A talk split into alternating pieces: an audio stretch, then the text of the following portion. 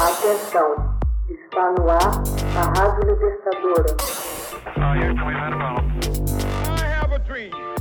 Assim sendo, declaro vaga a presidência da República.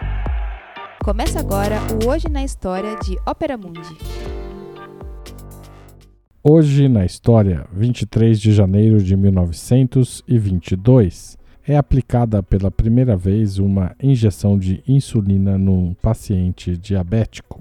Em 23 de janeiro de 1922, no Hospital Geral de Toronto, um jovem canadense de 14 anos, Leonard Thompson, tornou-se a primeira pessoa a receber uma injeção de insulina como tratamento para o diabetes. O diabetes havia sido identificado como uma condição médica diferente por mais de 3 mil anos, todavia a causa exata permanecia um mistério até o século XX. No começo dos anos 1920, porém, muitos pesquisadores alimentaram fundadas suspeitas de que o diabetes era causado por uma disfunção do sistema digestivo relacionada com o pâncreas concluíram que era um problema metabólico causado por deficiência de insulina, em que a utilização de carboidratos é reduzida e a de lipídios e proteínas aumentada, ocorrendo nos casos mais graves perda de água e eletrólitos, cetoacidose e coma.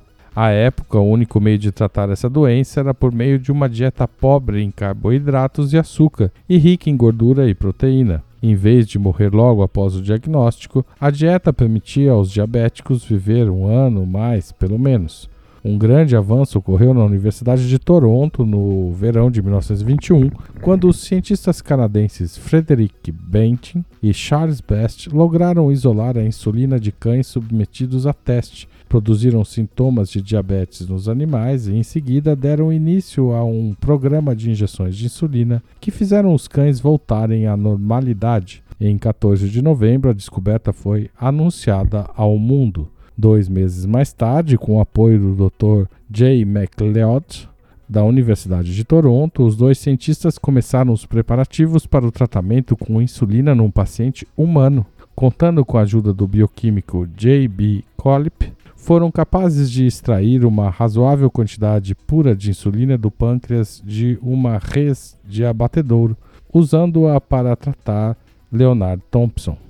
O adolescente diabético melhorou dramaticamente e a Universidade de Toronto concedeu imediatamente às indústrias farmacêuticas licença para produzir insulina livre do pagamento de royalties. Já em 1923, a insulina tornava-se amplamente disponível, salvando incontáveis vidas em todo o mundo. Benton e MacLeod foram agraciados com o Prêmio Nobel de Medicina.